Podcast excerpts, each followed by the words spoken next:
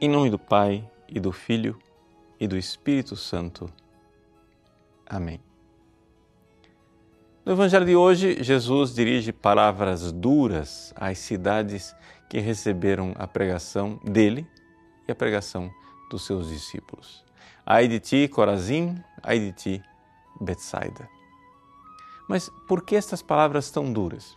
Bom, na realidade, Jesus está aqui dizendo que estas pessoas que receberam os milagres e a pregação dos apóstolos, na verdade têm o coração endurecido e não estão abertas para receber a verdade de Deus.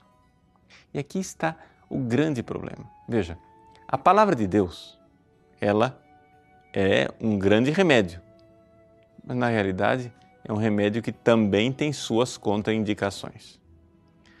Vamos lá no Antigo Testamento.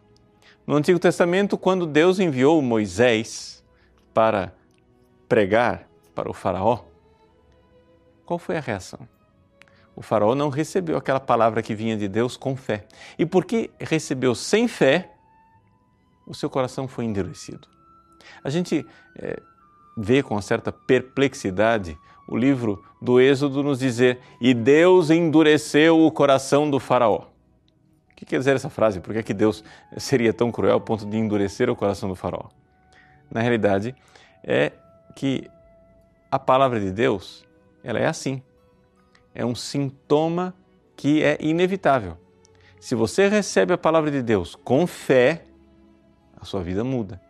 Você crê e a sua vida fica diferente. Mas se você começa a receber a palavra de Deus sem fé, na realidade, antes você não tivesse recebido. Por quê?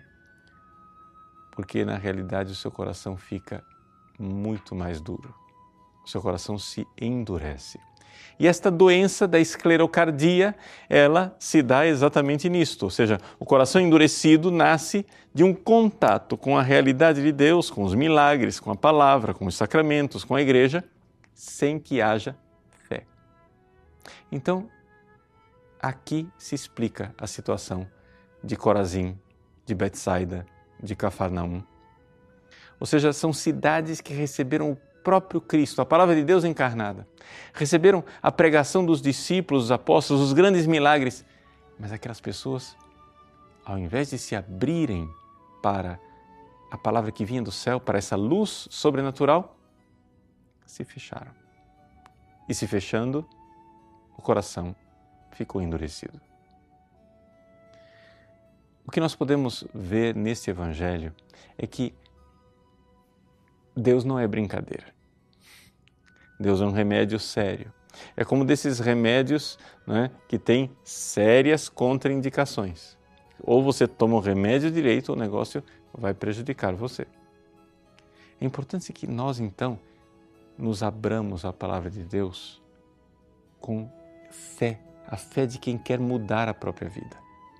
Veja, tem muita gente que procura a igreja por causa de milagres. Fica procurando milagres, mas não fica procurando Jesus e a sua verdade. Ou seja, ao invés de eu ouvir a palavra de Deus e agora servir a Deus como meu Senhor, eu quero o contrário. Eu quero ouvir a palavra de Deus para que Deus me sirva. Seja feita a minha vontade, assim na terra como no céu. Na realidade, os santos sempre souberam ouvir esta palavra de Deus e mudar a vida, deixar tudo para amar e servir Jesus. No dia de hoje, recordamos a memória de São Bruno.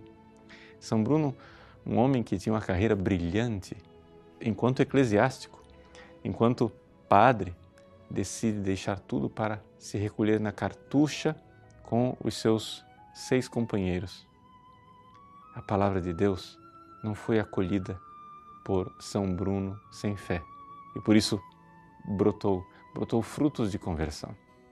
Enquanto outros da sua época, outros bispos, cardeais e até papas receberam a palavra de Deus sem querer mudar, sem querer transformar o coração e terminaram como faraó, com o coração endurecido. Que Deus nos dê a graça a graça da fé para acolhermos a Sua palavra e tirar o nosso coração de pedra, colocando um novo coração. Deus abençoe você. Em nome do Pai, e do Filho e do Espírito Santo. Amém.